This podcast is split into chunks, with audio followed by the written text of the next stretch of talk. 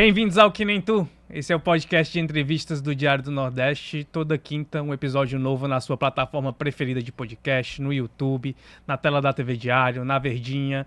E, Karine, esse episódio, eu sinto que a gente vai falar muito de comida e eu vou ficar com uma fome, porque tem uma questão em relação ao nosso convidado. Eu já vou entregar logo.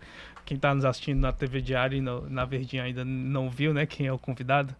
Mas eu tinha, tenho certa dificuldade em assistir Masterchef, porque toda vez que eu vejo o programa, eu, eu sinto muita fome.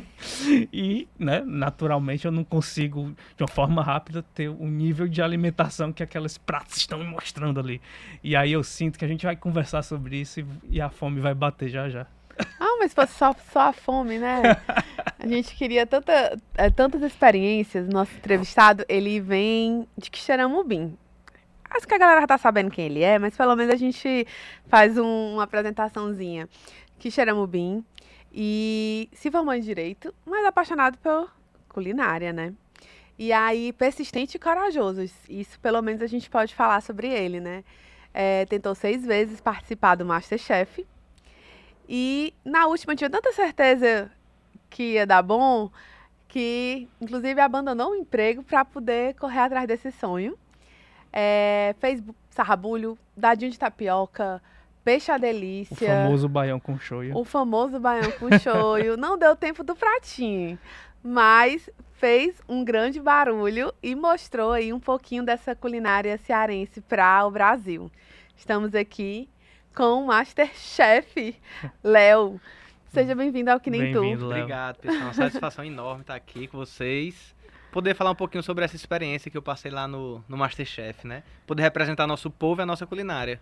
Exato. Léo, coragem te define muito, né? Porque quando a Karine vai relatando aqui tudo que tu foi tendo coragem de fazer, eu acho que é uma palavra que te define bem, né? Ousadia, coragem, atrevimento, não sei. Eu acho que é um pouquinho de cada. Eu acho que, que eu sou um pouquinho do suco do que é o cearense mesmo. Eu tentei retratar o que é o povo cearense, de verdade. Eu me sinto muito representante da minha terra e eu queria muito poder orgulhar meu povo. Eu acho que o, o foco da minha participação era isso, era levantar a bandeira do cearense. Uhum. E aí você acha que isso, é, eu já vi você falando algumas vezes, assim, que perceber nessa última tentativa, é, entrar e perceber quem era o Léo, foi que fez talvez uma, uma virada de chave e que você acha que foi o que te fez ser escolhido, né, para participar do programa. Fala um pouquinho sobre isso, assim, o que foi essa virada de chave, o que, o que foi que você falou assim, agora, agora vai, agora é minha vez, né? É, como você disse, eu tentei seis vezes. Nas quatro primeiras tentativas que a gente faz a inscrição no site do Masterchef, faz um vídeo de inscrição, nunca entraram em contato comigo. Na quinta vez, que foi no ano de 2019, a produção me ligou e me chamou para poder fazer os testes, que a gente vai algumas vezes, antes de começar a gravação em si, a gente vai lá. E eu fiz alguns testes, fui passando, e na, na fase que seria, digamos, compatível com a, a que a gente teve da colher de pau aqui, né? A prova era, era uma caixa misteriosa e eles deram uma banda de um frango. Aí faça algum prato. Aí eu fiz um clássico muito bonito, um frango confitado, com, com purê de batata, um aligô. Foi tipo um clássico francês lindíssimo. Não passei. Aí aquilo ficou me batendo na cabeça. Eu, rapaz, um prato desse me passou. Aí hoje, pensando em tudo, rapaz, ainda bem que eu não entrei nisso, porque era um prato bom, era um prato clássico, mas aquilo não era o Léo. Era um prato francês. E, e aquilo não era a bandeira que eu queria levantar do, do nordestino, da, da nossa comida com sustância, do, do porquê do cearense. Era só mais alguém fazendo um prato gostoso francês. E fiquei com raiva, porque não, não entrei. Na- no primeiro momento eu não entendia. E nem assisti mais o programa. Em 2020, 21, 22, não assisti o programa, não, não tinha nem interesse, chateado mesmo. Aí eu falei, rapaz, esse ano eu vou tentar. Não sei porquê. Al- Algumas coincidências, né? Esse ano de 2023 é o centenário do meu avô. E eu sou muito ligado a ele. Ele faleceu no ano de 2000, vão fazer, vai fazer 23 anos que ele faleceu. E por algum motivo eu sentia que eu tinha que tentar de novo, mas sendo quem eu sou. Porque eu se eu tivesse entrando naquela época, eu estaria me enganando. Eu não estaria sendo o Léo, que gosta de comer traíra na beira do açougue, de gosta de comer piaba frita, panelada, sarrabulho, sarapatel. Um clássico francês não seria o Léo. É bom? É, mas não era quem eu sou. E eu pensei, rapaz, se com aquela banda de um frango eu tivesse feito um pratinho, macho, eu tinha entrado. Tinha ganhado o povo no bucho, porque eu acho que, que o prato que bem define o fortalezense seria um pratinho, né? E aquilo ficou me batendo na cabeça. E quando foi dessa vez, eles me ligaram de novo e eu disse, rapaz, a um primeiro momento eu fiquei receoso se eu ia, se eu não ia, porque a minha esposa, quando foi lá em 2019, ela era contra. Mas quando foi dessa vez, apesar de estar recém-casado, né, eu já falei algumas vezes isso, ela abraçou a causa, eu eu falei, eu vou, mas com a condição, eu não vou me enganar. Quando eu tiver a oportunidade de colocar um pouquinho do Ceará, um pouquinho de Nordeste em todo e qualquer prato, eu vou fazer isso. Se gostarem bem, se não gostarem, eu não estou mentindo, não tô, não tô usando máscaras. Vou para ser quem é o Léo de verdade. Não vou ser personagem, não vou ser caricatura. Se gostar de mim, até brinquei, fiz um vídeo uma vez. É, se gostar de mim, tamo junto. Se não gostar, sinto muito. É, o Léo é esse. é, e todos os pratos que eu acho que eu fiz, eu, eu consegui colocar um pouquinho do, do Ceará, um pouquinho de quem realmente eu sou. E qual era o peso do teu avô em todas essas escolhas que você fez? Ah, cara, o meu avô, ele. ele...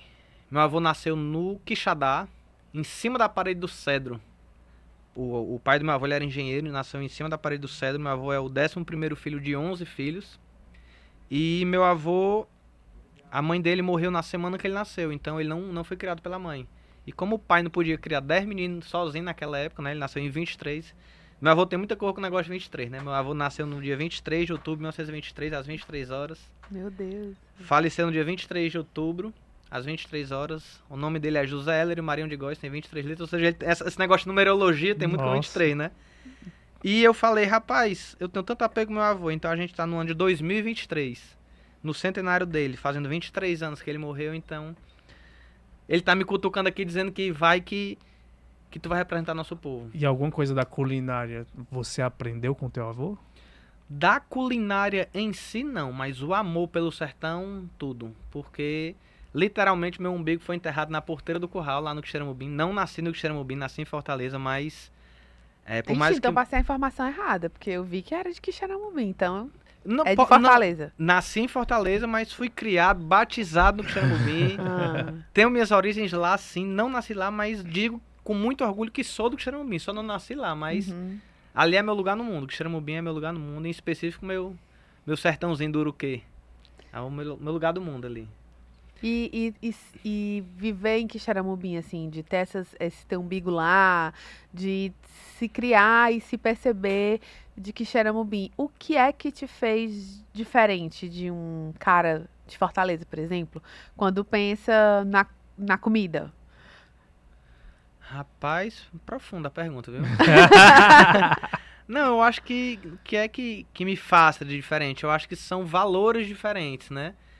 Eu acho que a pessoa pode muito bem ser feliz na cidade, mas como eu tenho a, a realidade da cidade, tenho a realidade do interior, eu posso dizer por mim que eu me sinto mais feliz no interior. Eu acho que a gente consegue se conectar com a natureza, mesmo com um sertão tão sofrido, a gente consegue observar o valor de, de, de coisas simples se tornar coisas maravilhosas, né? Então, eu acho que, que o sertanejo, por si só, ele já é ele já é um vencedor. Então, eu me identifico muito com, com o sertanejo. Uhum. Então, a simplicidade tá na beira de um açude, de, de ver um açude sangrando. Então, inclusive, na, na gravação do, do programa, é, a barragem do Xerambim sangrou 10 anos depois, faziam 10 anos que a barragem não sangrava. Então, quando a barragem sangrou, eu estava lá em São Paulo, doido para estar no Xerambim, vendo aquele fenômeno da barragem sangrando, não, não pude presenciar. Mas assim que eu cheguei, a primeira coisa que eu fui foi ir lá, ver, ver minha terra, ver meu povo, ver os bichos, sentir o calor do, do sertão, comer uma panelada lá no sertão. Ah, isso é bom demais. E Léo, os caminhos profissionais foram te levando para coisas que estavam até distantes do, da, da culinária, né, da cozinha. Mas em algum momento é, passou pela tua cabeça, você desejou ou isso, é, tratar a, o ato de cozinhar como algo profissional ou sempre você foi tratando como algo mais como um hobby mesmo? Macha, falar de profissão aqui a gente vai dar um rumo de arrudeio, viu? Porque... que você já fez, né? Não, porque eu tinha certeza que eu ia ser o agrônomo ou veterinário. Acabar que no terceiro ano eu fiz vestibular para odonto. Passei na Universidade Federal, mas era pro campus de Sobral. Meu pai falou, como é que você vai se sustentar lá? Porque eu não tenho condição de sustentar lá. Você vai fazer por aqui mesmo, então procure uma profissão que é o que vai dar dinheiro e tudo. Aí na época ele me pediu para eu fazer um vestibular, que era um curso chamado Sistemas de Informação. Aí eu fiz porque meu pai disse que era o que ia dar dinheiro. No terceiro semestre eu vou ficar doido com esse negócio de programação, linguagem, cálculo diferencial, integral. Eu tô fora, meu irmão, disso aqui. Não dá certo pra mim, não. Então eu tava meio perdido, aí eu fui fazer administração de empresas. Tá certo. No segundo semestre, eu fiz a disciplina de direito. E a minha mãe é advogada e ela nunca interferiu nisso, né? Eu, rapaz, isso aqui é legal. Gostei, eu acho que eu vou fazer isso aqui agora. Aí já um pouco mais velho, depois de tentar uma ruma de coisa, aí me formei em Direito, me formei na Universidade de Fortaleza, na Unifor. Eu me formei em três anos e meio para tentar recuperar o tempo perdido. Eu fazia disciplina de manhã, à noite, trabalhava à tarde. Então, em três anos e meio, eu arrochei o nó para me formar em Direito. E respondendo a sua pergunta, nunca pensei até então em mexer com a culinária. Era realmente um hobby, mas eu vi que existem várias formas de, de sim ganhar dinheiro com isso, abrindo um restaurante. Tem um povo que é influenciador que também ganha dinheiro. Tem cursos, ou seja, é um, é um, é um mundo muito amplo. A gente tem alguns projetos aí na mesa. Tá faltando só um investidor. Você que é investidor, quiser Olha investir aí. aí, ó, aproveita a oportunidade que a gente tá. E quais Tá são disponível esses- no mercado. E quais são os projetos? Ah, vamos pegar logo, né? Assim, o homem soltou aí. Rapaz, a gente pensa em, em ter sim um canal do YouTube. A gente ainda tá estudando a viabilidade de ter um canal do YouTube. é, focado em fazer alguns pratos diferenciados. É, a gente pensa em, em ter um restaurante. Mas que tudo isso que eu possa ser aquele Léo que eu falei no começo, né? Que honre as raízes nordestinas. Por mais que a gente faça pratos elaborados, focados em ter uma apresentação clássica, mas se a gente for fazer um petit gâteau, por que não de rapadura? Uhum. Vai fazer o, o peixe à delícia? Faz naquela apresentaçãozinha que é mais charmosinha, mas sempre com o pezinho no Ceará. Eu acho que tudo e, toda e qualquer é, ramo que eu vá seguir, eu vou querer sempre poder honrar o Nordeste. Eu acho que minha bandeira é essa. Na tua trajetória do início ali do Masterchef, né, quando as pessoas começaram a te conhecer, logo chama a atenção das pessoas a coragem que tu teve de ah, ah porque abandonou o emprego, é, faltou o casamento do melhor amigo Verdade. e tudo hoje, quando você olha em que você conseguiu passar, em que você conseguiu construir uma história dentro do programa, parece ter sido muito fácil, né, tomar uma decisão lá atrás. Mas como foi de fato para ti ter essa coragem, essa ousadia de vou abandonar meu emprego e vou confiar aqui no instinto que eu tô sentindo em relação ao meu avô e, e- e achando que vai dar tudo certo. Depois de tudo passado, é fácil olhar e dizer que foi fácil, né? Mas na época, quando eu recebi a ligação da produção, eu tava com dois meses de casado. Apesar de que eu e a Vilma já estamos juntos hoje há 14 anos. Eu estava com dois meses de casado. É, eu e ela, a gente estava num emprego que ganha relativamente bem comparado à média da população. Não é um salário alto, mas a gente ganhava bem. Dois jovens, recém-formados. Recém-formada não, ela tem 10 anos de formada. Ela, ela era recém-formada. Mas é, eu posso afirmar com toda certeza que se a gente pode dizer que de- deu certo de alguma forma é porque foi um sonho sonhado junto. É, se eu vir aqui e dizer que ah, eu fui sozinho, encarei sozinho, estaria mentindo totalmente. Foi porque a minha esposa, é, no primeiro momento, abraçou a causa, foi porque a minha, minha mãe falou, meu filho vai, foi porque meu pai sempre insistiu pra eu focar nisso aí. Quando eu não quis mais o negócio da, da- do sistema de disse, rapaz, pô, vai focar na comida que tu cozinha bem, tu vai ganhar dinheiro com isso. Olha aí, já tinha Então, dado a dica. Meu pai sempre insistiu e eu meio que nunca tinha dado bola, né? É, meus amigos é, me ajudaram muito. E num primeiro momento pós-programa, porque tem pessoas, tá ali o Wesley que tá aqui com a gente agora nesse momento. E várias outras pessoas que estão fazendo o Léo se consolidar nesse mercado aí que ainda é tudo novo. E que espero que venha a dar certo, é. Mas é um sonho que está sendo sonhado junto, está sendo construído junto, tudo com muito pé no chão. Mas que com o pé no chão, mas olhando onde a gente quer chegar. Eu acho que a gente tem sim que ser realista com a nossa realidade, mas que a gente tem que ter um rumo de para onde a gente quer chegar. Como diz no Alice no Mundo, País das Maravilhas, né? Quem não sabe para onde quer ir, qualquer lugar serve. Então a gente tem que saber onde a gente quer chegar e arrochar o nó. Léo, e a gente viu assim nesses últimos é, temporadas de reality, né? Big Brother, é, quando as pessoas entravam no, no reality, eles já iam com uma estratégia de comunicação pensada, já ia com, tipo assim, eu tô com tudo montado aqui, vou seguir nisso. Quando você fala assim, agora vai, meu avô tá dando a dica, 2023 é meu. É, você pensava, tipo assim, quando eu sair, eu vou focar nisso, eu vou já procurar uma equipe que vai trabalhar minha comunicação, eu vou focar nessa identidade. É, porque parece assim muito claro, né? Assim, quando você fala isso, e aí, porque faz tão, faz bem pouco tempo que você saiu. Então, assim, foi pensado antes, foi pensado durante o processo, assim, pra tá tão claro agora nessa tua fala? Uhum. Foi no susto. Foi tudo literalmente no susto. Primeiro que eu queria ter saído só na final, né? Meu objetivo era sair na final. Então começa aí que eu saí frustrado sim, ter saído no top 10, mas porque eu queria ter chegado na final, acho que eu poderia sim ter chegado, mas se os chefes acharam que eu tinha que sair naquele momento, agradeço a oportunidade. E tanto é que eu só fui pensar em ter uma equipe quando literalmente eu saí. Porque eu falei, rapaz, eu sozinho eu vou fazer o quê? Então eu tenho que ir atrás de, de uma equipe que possa me ajudar. Até hoje eu me pergunto por que aquele cidadão me ajuda. é, então, é, é, como eu disse, é, desde quando eu entrei. Então, eu acho que é importante a gente voltar um pouquinho para para falar que eu acho que o sertanejo, antes de mais nada, ele é um cabo de fé. Eu, como produtor rural, que todo ano eu planto no sertão, a primeira coisa que a gente faz é ter fé, porque se você não tiver a fé que vai chover, você nem planta. Então, por tantos e tantos anos eu, eu plantei, não choveu, e no outro ano eu teimei de novo. Eu acho que o, que o nordestino ele é teimoso por essência mas sempre pensando de forma positiva. E respeitando todas as demais religiões, eu sempre fui muito devoto de Nossa Senhora. E eu falei, minha Nossa Senhora, que a Senhora esteja presente em todo e qualquer momento.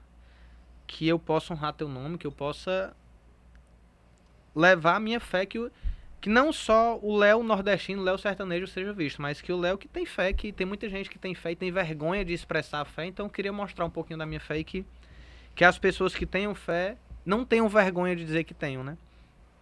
E tanto é que, por ser muito devoto de Nossa Senhora de Fátima, eu recebi a ligação no dia 13. dia 13 de dezembro foi quando eu recebi a ligação. Aí eu, rapaz, será que isso aqui é o primeiro sinal de Nossa Senhora dizendo que, que é o caminho certo? Aí eu, sempre desconfiado, né? Só acredito vendo, eu falei, minha Nossa Senhora, pois então faz o seguinte. Se esse é meu caminho certo, me dá um rumo aqui que eu tenho que entrar nesse negócio. Porque só a ligação no dia 13 não foi suficiente, não. Então eu quero um sinal de que. Não, a senhora quer que eu faça. Aí, rapaz, parece brincadeira. Eu peguei o celular, na hora que eu abri o Instagram, é, eu vi a Marisa Mestiço, que ela é diretora geral do programa. A Marisa Mestiço estava chegando no Ceará. Tava, ele ia passar as férias com os filhos dela na Praia do Morro Branco. Eu, rapaz, eu tô pedindo sinal Nossa Senhora. Aí eu abro no Instagram, vai direto na diretora do programa no Ceará, então é... quero mais o quê, né? Então vou tentar. Então foram, foram, eu fui tendo vários sinais de que Nossa Senhora estava nessa caminhada comigo. Eu sinto isso. Tanto é que eu, o andar que eu fiquei foi o andar 13. o episódio que eu saí foi o episódio 13. São várias coisinhas. Aí, e, e esse brochezinho que eu ganhei do Jacan, né? São 13 pérolas brancas que ele tem, então é, é como eu disse, eu acho que é, é, o carimbozinho de dizer que Nossa Senhora dizer você saiu porque é a hora de você sair. Então confia que sair nesse momento foi o melhor para ti. Então eu tenho a minha mente muito tranquila. No primeiro momento fiquei sim frustrado, mas fico feliz de que quando eu saí as pessoas me abraçaram de uma forma que eu não imaginava.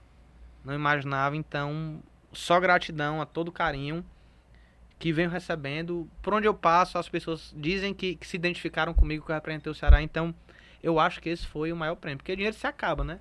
Mas você você ganhar o carinho e o respeito das pessoas, isso ninguém lhe tira nunca. Léo, o Masterchef, ele, ele passa para quem tá vendo um, um clima de muita tensão, né? Durante o programa, Uhum. você fica ali, meu Deus, vai, vai dar tempo, não vai dar tempo ele fazer aquele prato, meu Deus, vai dar tempo ou não vai dar tempo ele empratar aquilo.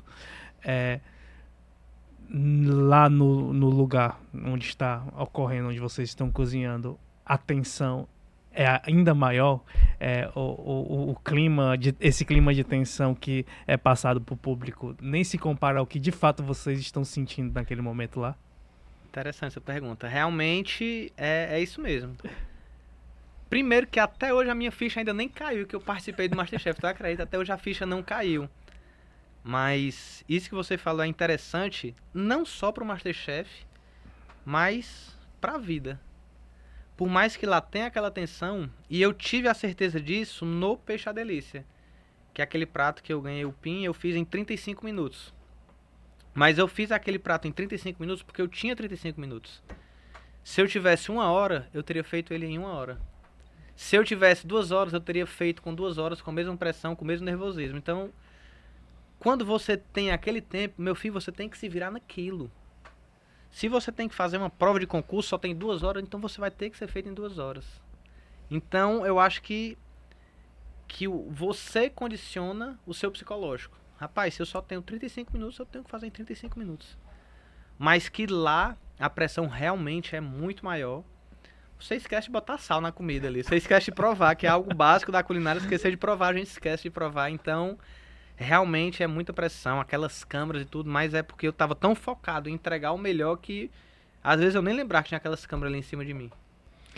E aí, E- é, vai, vai. Não, é porque e ainda assim você tem umas sacadas interessantes, né? Porque em toda a história relacionada ao Baião com Shoyu, o que mais me assusta no, no, no, teu, no teu desempenho no programa é porque você. O Jacan já é aquela figura mítica, né? Você. Aí ele se aproxima de ti, ele te faz. Ele te questiona e, e tu consegue assim. Ter uma sacada naquele momento em que é um momento de muita tensão, tu consegue dar uma sacada e dar uma resposta pra ele. Quer ensinar cearense a fazer baião? Aí, aí eu fiquei pensando, nossa, eu queria ter o poder, o potencial de improvisar como esse cara improvisa. A primeira coisa que eu pensei quando, quando tu reagiu, assim. E como é que foi toda essa, essa história pra ti? Porque foi uma história que eu, que eu imagino que o desenrolar dela pra ti, às vezes pode até parecer um pouco do- dolorosa, né? É, por tudo que acontece depois. Mas como foi pro pro Léo vivenciar todo esse processo? Bora lá. Esse negócio de ter resposta rápida é- sempre foi de mim mesmo. Sempre foi esse negócio de ser meio gaiato mesmo, né? Perde um Sem- amigo, mas não perde a piada. Sempre. Pior, pior que é verdade. Sempre teve esse negócio de ter resposta na ponta da língua. A minha mãe, menino desse atrevido, tem resposta pra tudo. Mas é porque. É. Querer tornar sempre o momento mais leve, mais agradável. Não, não no tom de deboche, mas no, no tom de tentar deixar o momento que é tenso mais agradável. Nem sempre é, é bem-vindo, né? Algumas vezes as pessoas podem até achar que é arrogante. Não, cara, não é. Só porque eu acho que o próprio cearense esse negócio de querer ser gaiato com tudo, até mesmo na própria desgraça o cearense quer fazer piada. Mas esse negócio de, de, de querer de querer extrair o melhor do humor, eu acho que eu, eu sempre tive isso. Em relação ao Jacan, é, foi legal a trajetória porque começou lá na prova da colher de pau que eu fiz um dadinho de tapioca, mas eu não, não fiz um dadinho de tapioca por si só. Eu fiz um dadinho de tapioca com a carne de sol de carneiro e ainda coloquei por cima uma redução de rapadura com cachaça. Sendo que tava só o dadinho com a carne de sol de carneiro.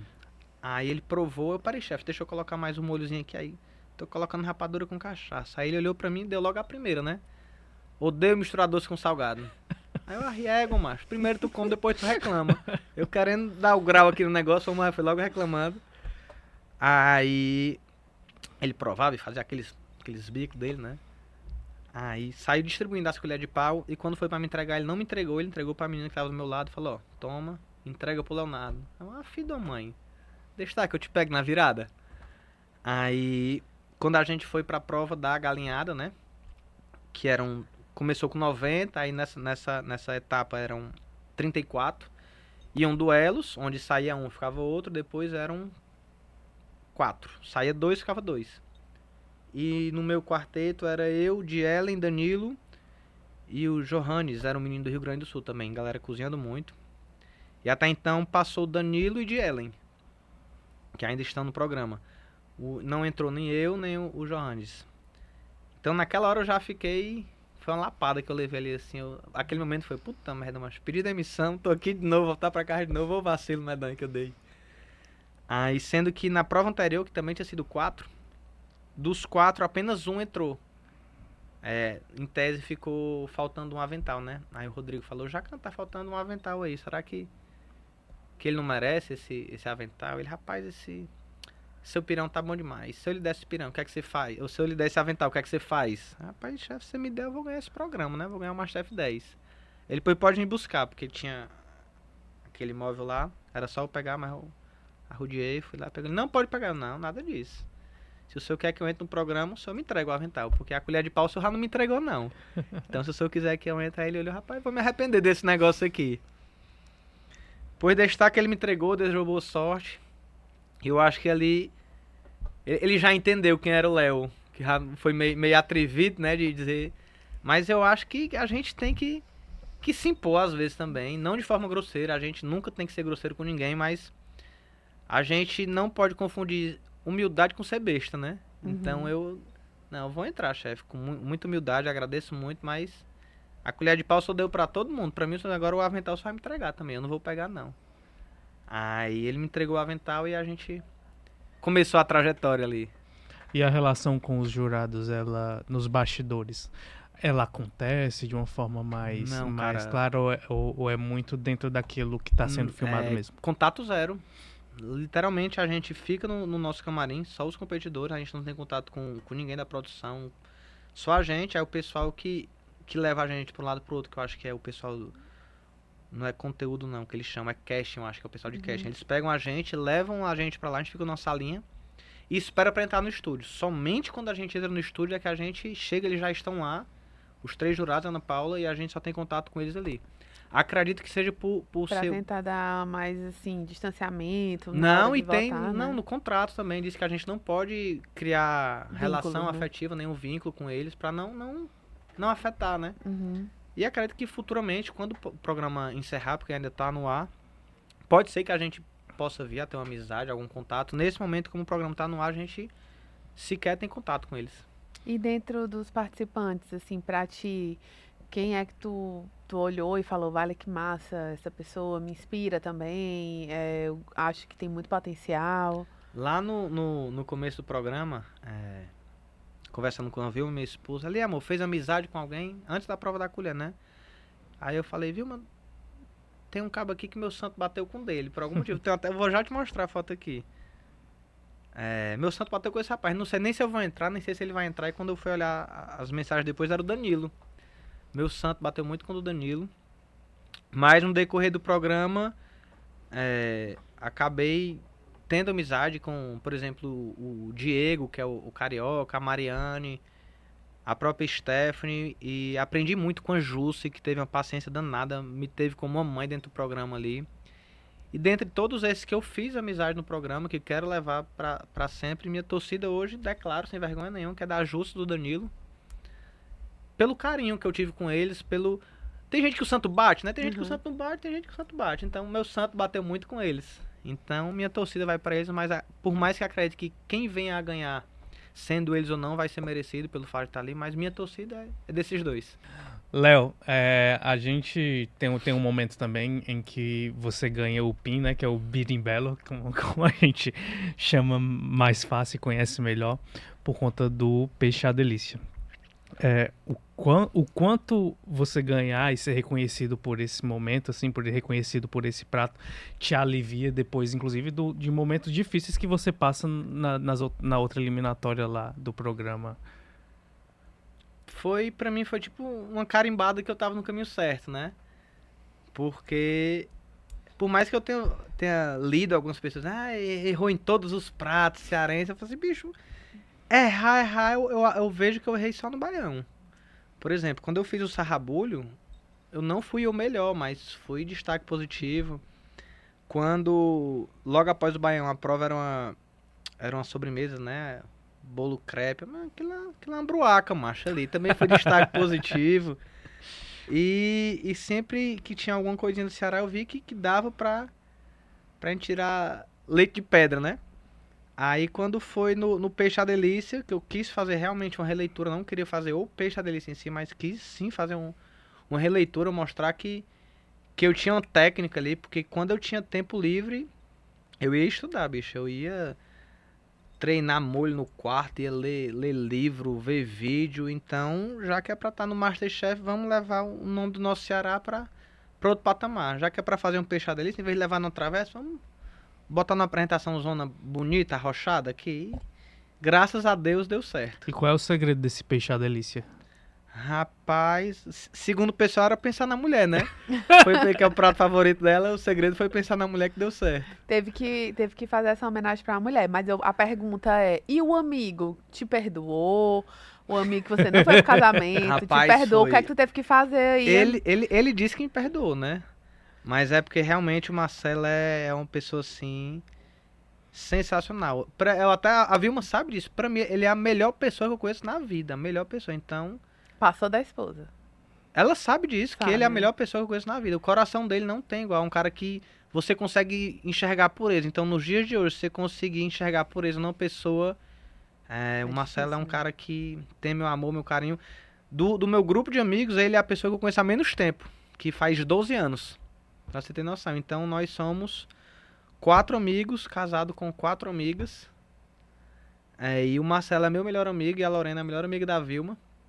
A Lorena conhece a Vilma desde os 10 anos de idade. E foi nós dois que apresentamos eles. A gente apresentou eles numa, numa vaquejada lá na Calcaia. Eita, menina. Aí a gente apresentou o Marcelo e a Lorena. Começaram a namorar. E a gente tá sempre junto.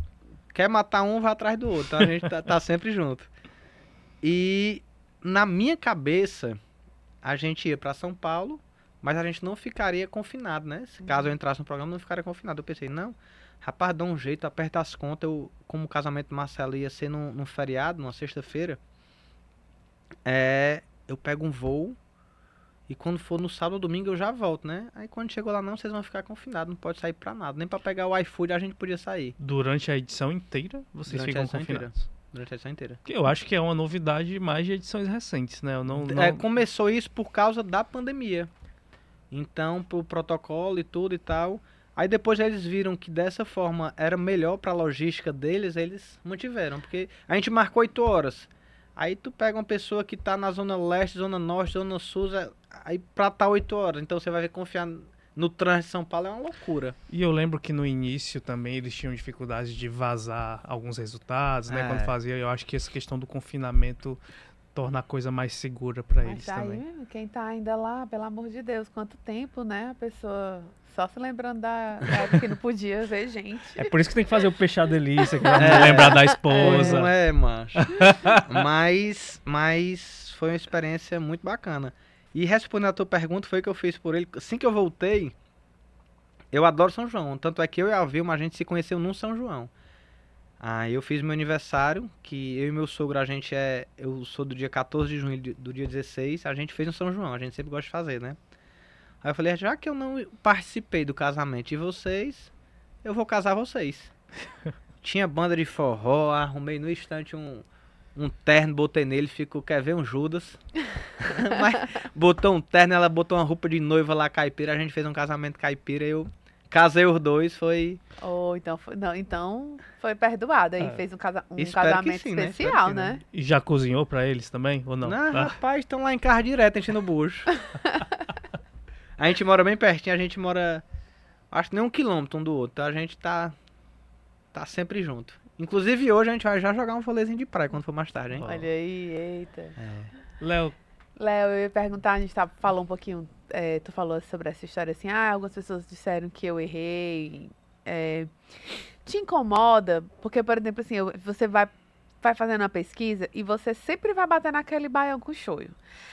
E aí, de ser lembrado sempre por algo que deu errado e não pelos acertos, assim. Aham. Claro que houve acerto, porque senão você não teria passado de fase, não, não teria chegado onde você chegou.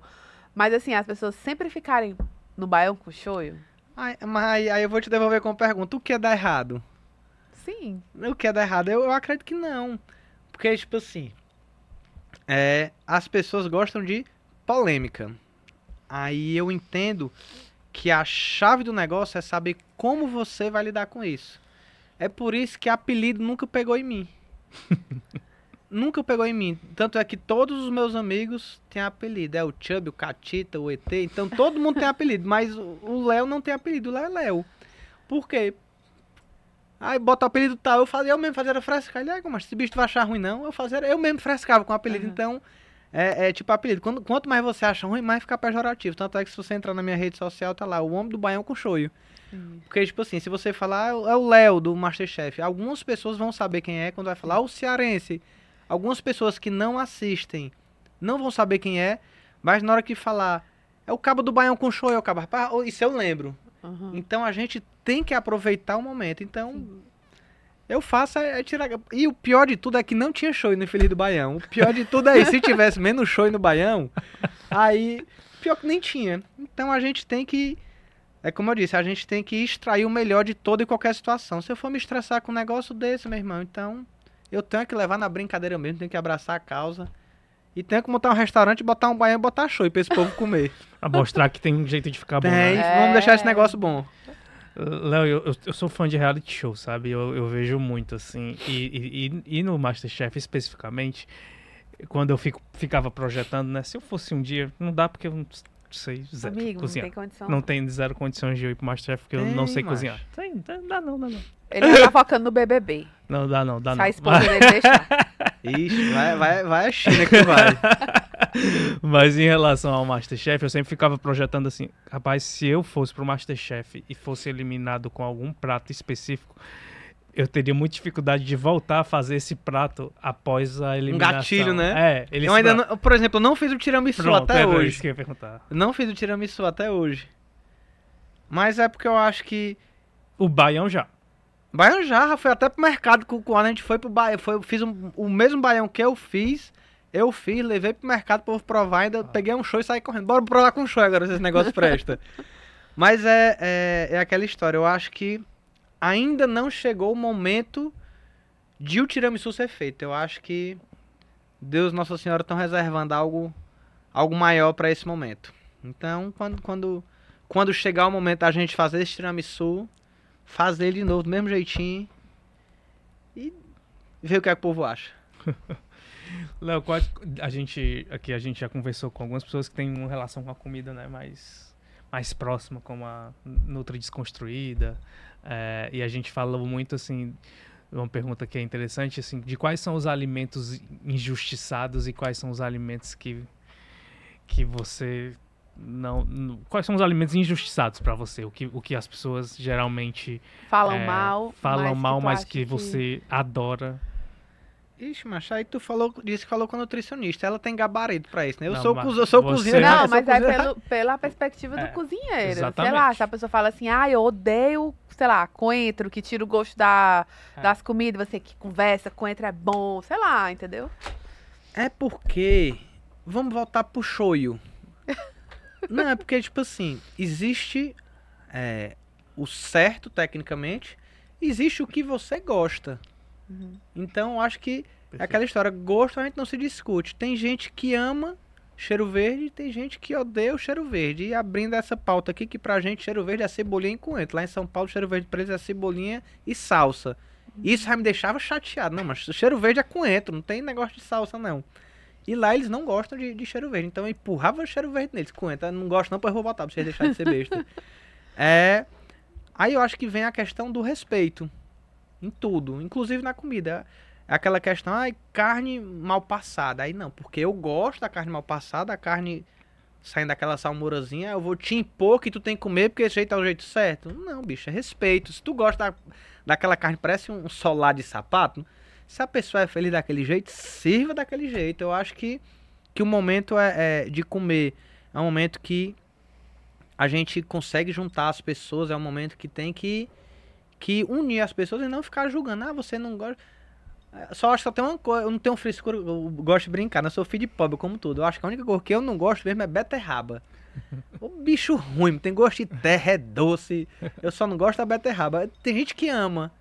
E qual é a Então, que tu mais gosta? Já que, tipo assim, só, só não gosta da beterraba, mas assim, pronto, se eu pudesse escolher três comidas aqui pra passar, sei lá, um mês comendo, o que é que seria? Mas se eu fosse escolher, eu ia votar igual eu votei do Masterchef. que Eu votei 10 quilos de gordura mais gordo. Porque eu comia pizza todo dia. Rapaz, pizza é bom demais, amo. Bom, Eu amo pizza. Pizza é uma delícia. Mas se eu pudesse comer panelada com cuscuz também. Rapaz, se acordar de manhã assim, uma ressaca, uma paneladazinha com cuscuz e um refrigerante bem geladinho, aquele da garrafa de vidro, é bom demais, amo aquilo ali. É bom demais. Já falei dois, né? Falei É. panelada, falei pizza. Deixa eu não, e tu pensar. foi inteligente que tu botou cuscuz no meio, porque cuscuz pra mim é rei. Não, É, inclusive foi uma, junto aí. Inclusive, foi, foi uma frase que eu falei até no, no Masterchef, foi um vídeo que viralizou. Que na hora que eu fui apresentar meu prato pro Jacan, ele. Ah, na, na sua terra. É, falou assim: Eu gosto muito da sua terra. Eu falei assim: Eu quero que você goste é do meu prato, né? Depois eu me preocupo se eu gosto da minha terra, eu quero que você goste é do meu prato agora. Aí vocês têm muito costume de comer cuscuz, né? Não, chefe, lá cuscuz é no café da manhã, no almoço, no jantar. É, Porque é muito versátil. É Cuscuz é, demais. versátil. Você, você come ele doce, você come ele com leite, você come ele no, no bolo, você come em É. todo canto. Aí não, chefe, cuscuz é melhor do que muita gente. É, E é uma verdade, né? é. Total. E é uma verdade. Tá aí a Irina aí bombando com o cuscuz da cuscuz Irina, da né? Irina, cuscuz da Irina. Uma nordestina retada também, que fez o nome. Mas se um dia for pra eu fazer meu nome, eu quero fazer na minha terrinha, que eu sou apegado danado aqui no Ceará. Léo, Pera, deixa ele falar Tem terceira, terceiro, né? Tem um terceiro, né? Ele vai me livrar dessa. É, é, não, eu senti que o Léo tava Ele- ele quer- tentando querendo lembrar ele, Ele tava- quer, ele quer causar, ele quer causar uma treta Não, eu vou fazer gastronômica, outra né? pergunta ainda relacionada ao alimento também, pra escolhas. Quer causar uma treta gastronômica. Mas o Léo já, o Léo, ele é bom do improviso. Ele não, Não, ele não mas, se... mas o prato, rapaz, que eu fiquei revoltadíssimo foi o baião.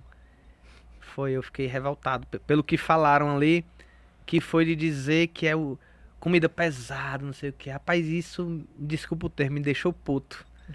Porque é, só quem conhece o sertanejo sabe a realidade do sertanejo é uma palavra que o pessoal gosta de falar, tem um local de fala, não. Então eu me sinto no local de fala.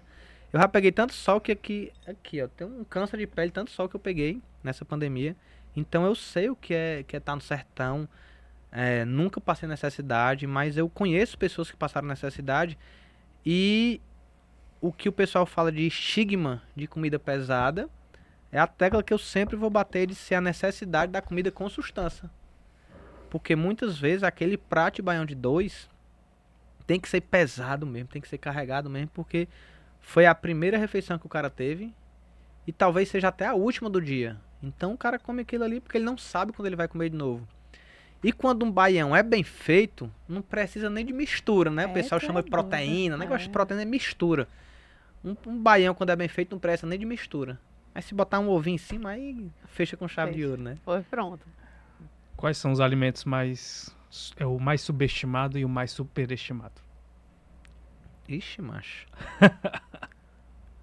e se tu tá me dando até ideia pra quando eu fazer meus vídeos, né? É. Por exemplo, o pessoal gosta de, de. A pessoa adora fazer lista. E aí esse aí é uma boa opção pra tu... Deixa eu ver aqui. Ele vai dizer que é tiramisu. Tiramisu é um pouco Não, superestimado. Porque, por exemplo, vocês gostam de sobremesa, vocês já comeram creme brulee, por exemplo? Por exemplo, eu fiz um creme brulee e eu comprei um negócio que é caríssimo, que o pessoal diz que, que é a fava de baunilha. Um negócio caro que só a peste e pra mim não tem gosto de nada. um negócio que eu queria fazer é fazer com a fava de baunilha e com a essência de baunilha, pra ver se realmente tem essa diferença toda. Uhum. Mas um teste que eu fiz uma vez foi que ao invés de usar a baunilha, o creme brulee, eu fiz com doce de leite. E particularmente ficou muito mais gostoso. Eu, eu preferi uma cocadinha no forno. Aí, aí o pessoal, eu- sei lá porque não é porque é caro que tem que ser bom não. É. Aí não tem como dizer algumas coisas superestimadas, meu filho, porque eu não tenho coragem de pagar não sei quanto nos produtos que Não, mas tá aí, superestimado. Foi a, foi a fava de baunilha, É. Fava de ou baunilha. o creme brulee? Não, acho que é porque o pessoal bota um nomezão chique, né? Hum. Aí vai falar. Ai, Léo usa o, o- Como foi que ele falou? Petit pois. Eu, Que diabo é petit pois, mas é. Ervilha. Homem, pô, fala ervilha. tipo, ah, Petit poá. Aí outra coisa, fui peneirar alguma coisa. Léo, usa aí o, o chinoá. O que diabo é chinoá, meu Deus do céu? Era uma peneira bicuda. Então eu acho que. Que eu acho que são esses pequenos termos que acabam meio que distanciando as pessoas, querendo é, é, florear muito negócio. Então eu, eu quero ir é contra a maré. Enquanto o povo quer, quer superestimar a gastronomia, eu quero é dizer que ela é acessível para todo mundo Descomplicar, né? descomplicar. Que é um cara que eu, que eu fico triste por não ter tido a oportunidade de gravar com ele, que é o Fogaça. Que ele levanta uma bandeira que eu admiro demais. Que ele fala que comida não é artigo de luxo. Então, você chegar em São Paulo, que o custo de vida é muito caro, e você vai no, no restaurante do Fogaça, e por 70, 80 reais você come uma entrada, um principal, uma sobremesa de um cara que tem um gabarito dele com muita qualidade, eu tiro o chapéu pra um caba desse. Porque enquanto todo mundo quer servir um prato de cuscuz marroquino com não sei o que, aí cobra 200 reais. Aí vem um caba do gabarito Masterchef com 80 reais, dá uma entrada, um principal sobremesa, defendendo que comida é um artigo de luxo, um caba desse tem que ser aplaudido de pé. E eu acho que a gente tem que fazer isso mesmo, tem que desmistificar essas nomenclaturas complicadas, sempre prezando pela técnica, sim, eu acho que a técnica, o estudo é fundamental, mas vamos tentar descomplicar, vamos tentar. Eu acho que, que você pode falar tudo de várias formas diferentes. Eu acho que quando você traz mais para perto da sua realidade, você faz com que as pessoas se interessem. Porque quanto mais eu quero complicar, você vai ficar com um tom de arrogante e afastando as pessoas. E se você vai na contramão, descomplica, você vai despertar a curiosidade da pessoa. Vixe, é só isso? Não é tão complicado assim. E eu acho que, que o caminho é esse. Legal. E o superestimado? Não, é Hum. o su... Como é? subestimado. Subestimado. Aquele que o pessoal não dá muito valor, mas Deixa eu ver aqui. top. Rapaz, uma rapadurazinha. Eu acho que a rapadura a gente consegue. Muitas vezes a pessoa acha que a rapadura só pode ser comida depois do bucho cheio com um copo d'água, né? Rapaz, mas a gente faz miséria com a rapadura, viu? É, inclusive no prato que eu entrei no Masterchef eu fiz questão que ela fosse. que ela brilhasse, que foi no Darinho Tapioca, eu fiz uma redução de rapadura com cachaça. Eu acho que. que é um prato. é um, é um item altamente simples, nada mais é do que açúcar, né? Mas que se a gente explorar bem, a gente consegue elevar o patamar da rapadura. Mas doce de leite é melhor do que Nutella. Vou criar aqui essa Ah, treta aqui. Com certeza. Doce de leite é melhor do que Nutella. Isso é sem dúvida. Quem for contra tá errado. Total. Mu- Muito bem. Estamos do time do doce de leite. É, eu eu não, não tenho dúvidas. Quem, for- Muito quem melhor. for contra tá errado, né? Total. E, Léo, você, quando olha pra sua trajetória dentro do Masterchef, faria algo diferente? Eu teria botado o show no Baião, só de ruim. Rapaz, sinceramente acho que não. Eu acho que foi o que tinha de ser. Acho que foi o que tinha de ser. Se aconteceu dessa forma é porque tinha que ser assim. É como eu disse, né? Todo dia antes de ir pra gravação, que era uma gravação intensa, eu botava o joelhinho no chão, rezava, pedia para que o melhor para mim acontecesse, que eu aceitasse. E hoje eu tô aceitando, agradecendo. E onde eu puder levar a bandeira do nosso Ceará, do nosso Nordeste, eu vou levar. Se eu sair naquele momento, é porque tinha que ser. Se, se for cabível. Ah, falou assim, você vai entrar no reality onde você só pode ser culinária francesa por si só. Tô fora. Eu só entro onde minha bandeira puder ser hasteada. Onde não puder, eu não vou. Porque onde meu Nordeste não é bem-vindo, eu também não sou, não. Léo, fica uma ideia pra você criar o seu reality só com comida nordestina, viu? Também. Aí, pro, será? Seu, pro seu futuro canal no YouTube. É. Será que o É. Sistemas Verdes Mares Ó. vai, vai trazer a o Léo pra cá? pode A gente Paten- né? Vamos patentear essa ideia aqui. As ideias estão na mesa aí, É. né? Só, Só falta o faz-me né? rir, só falta o faz-me rir. Muito bom, muito bom. É, e Léo, assim, você coloca essa bandeira muito forte, assim, é um- tá, no, tá na tua fala, tá no, no prato que você escolhe. É, você em algum momento pensou que poderia ser também é, usado contra você no sentido de redu redu reduzir você somente a isso? Eu digo assim, no sentido de.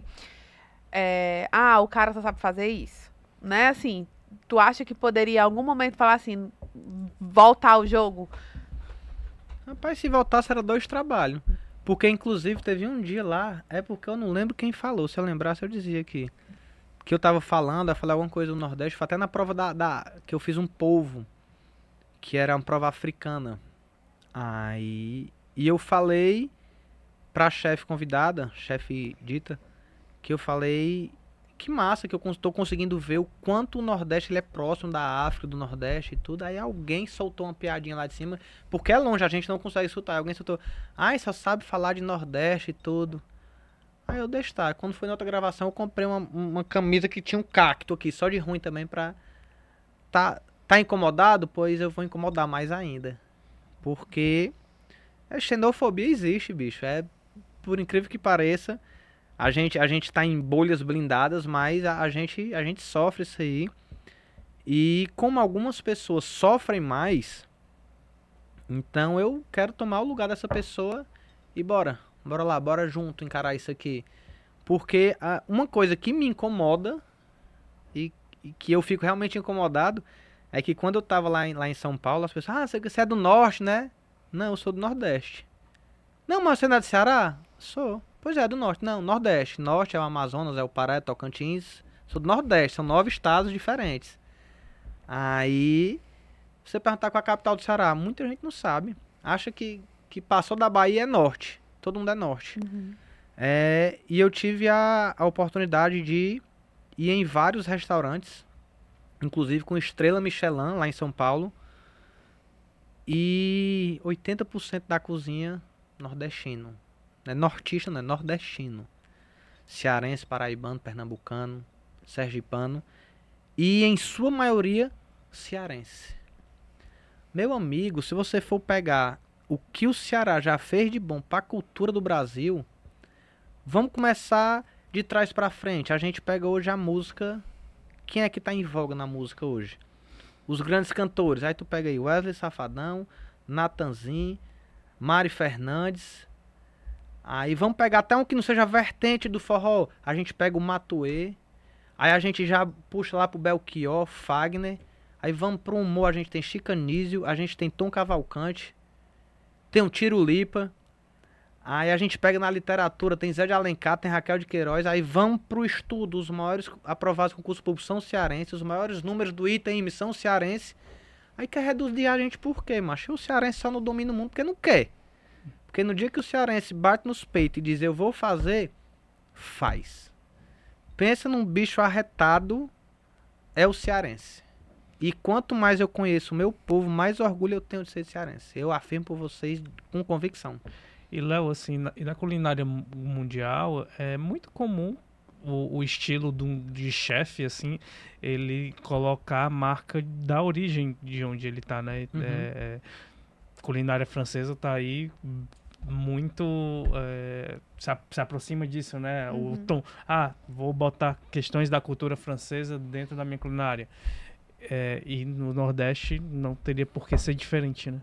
É porque eu acho que isso é é um defeito da gente, eu acho que quando ser humano me coloco nisso aí de querermos enaltecer o outro.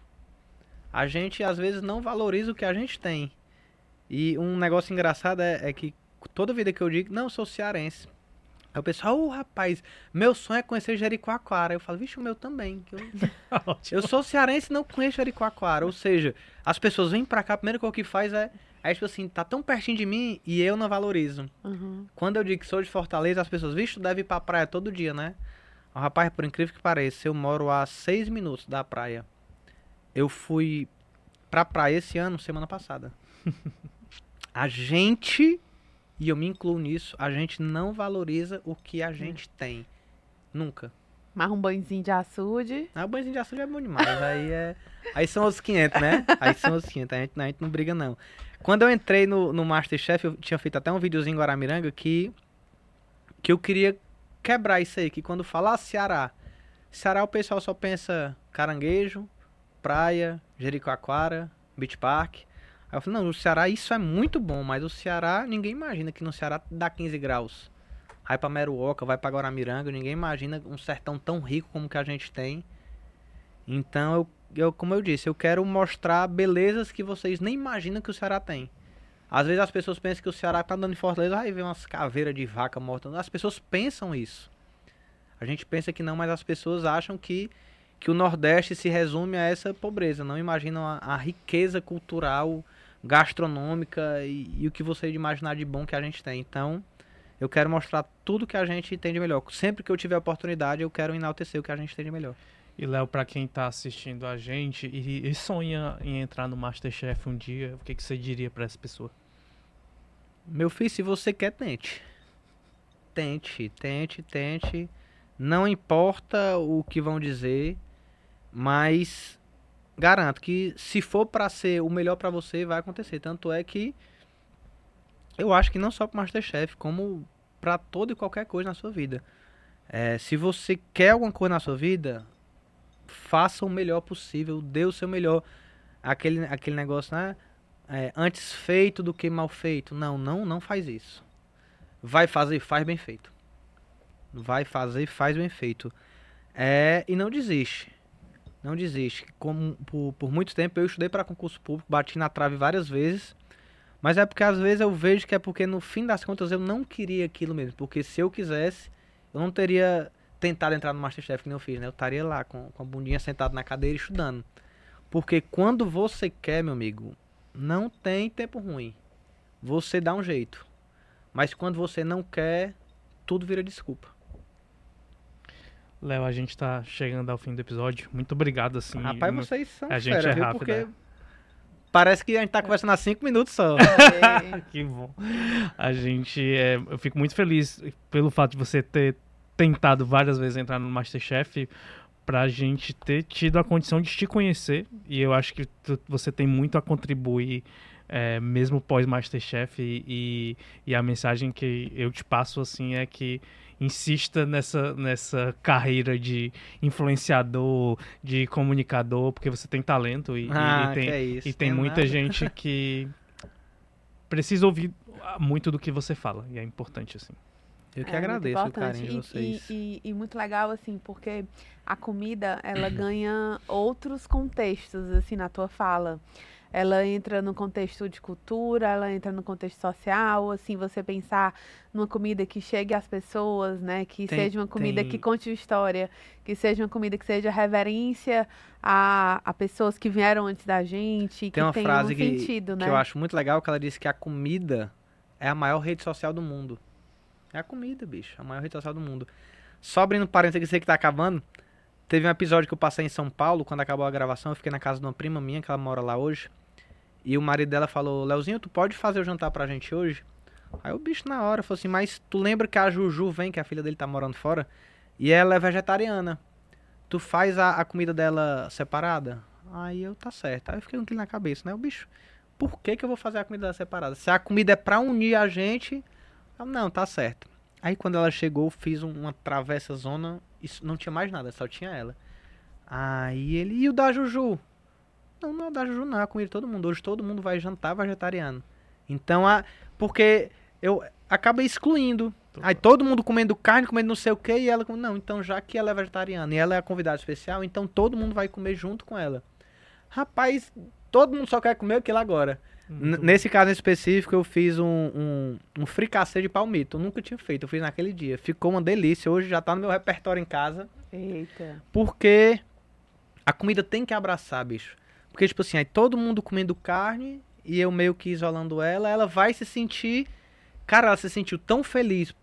Pra mim é uma besteira, né? Mas pra ela não foi uma besteira. Porque, tipo assim, ela foi incluída. Uhum. Ela, ela foi lembrada, ela foi percebida e todo mundo viveu o mundo dela. Então eu acho que a comida é isso. A comida é você incluir, trazer pra mais perto, tentar abraçar a pessoa. Não, E provavelmente em vários momentos, em vários espaços, ela teve que aceitar receber a comida diferente, né? E nesse, nesse episódio você garantiu a ela que todos os outros.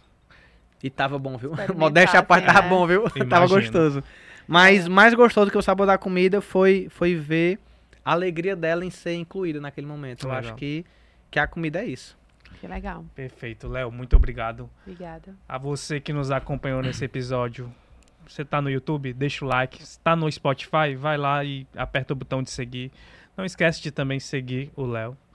Por favor, faça inclusive a propaganda, né? De como te seguir, continuar Onde te é que te acompanhando. encontram? Porque vem novidade por aí, a pessoa tem que estar o, já povo, no o povo tem né? que aprender a escrever meu nome, que falou assim, é Gil o quê? Falou assim, então é... lá lá no, no Instagram tá Léo Giglio, Masterchef. Na hora que você botar Léo Giglio, muito provavelmente só vai ter eu, né? É, porque Ainda. o sobrenome é, de, é diferenciado, né? É, enfim, é italiano da Shopee. Aí você você bota lá Léo Giglio, que você vai ver minha fotinha lá e você começa a seguir. Perfeito. Quando vocês perguntarem, mandar mensagem, quem responde sou eu mesmo, viu? Olha aí. Então pronto. Sou eu mesmo Então que te respondo. prepara com a resposta, né? É. É, Valeu, gente. Próxima quinta-feira tem mais um, sempre um episódio novo na sua plataforma preferida de podcast, no YouTube, na tela da TV Diário, na Verdinha. Não esquece de acompanhar, tá? Toda quinta. Valeu, gente. Beijo.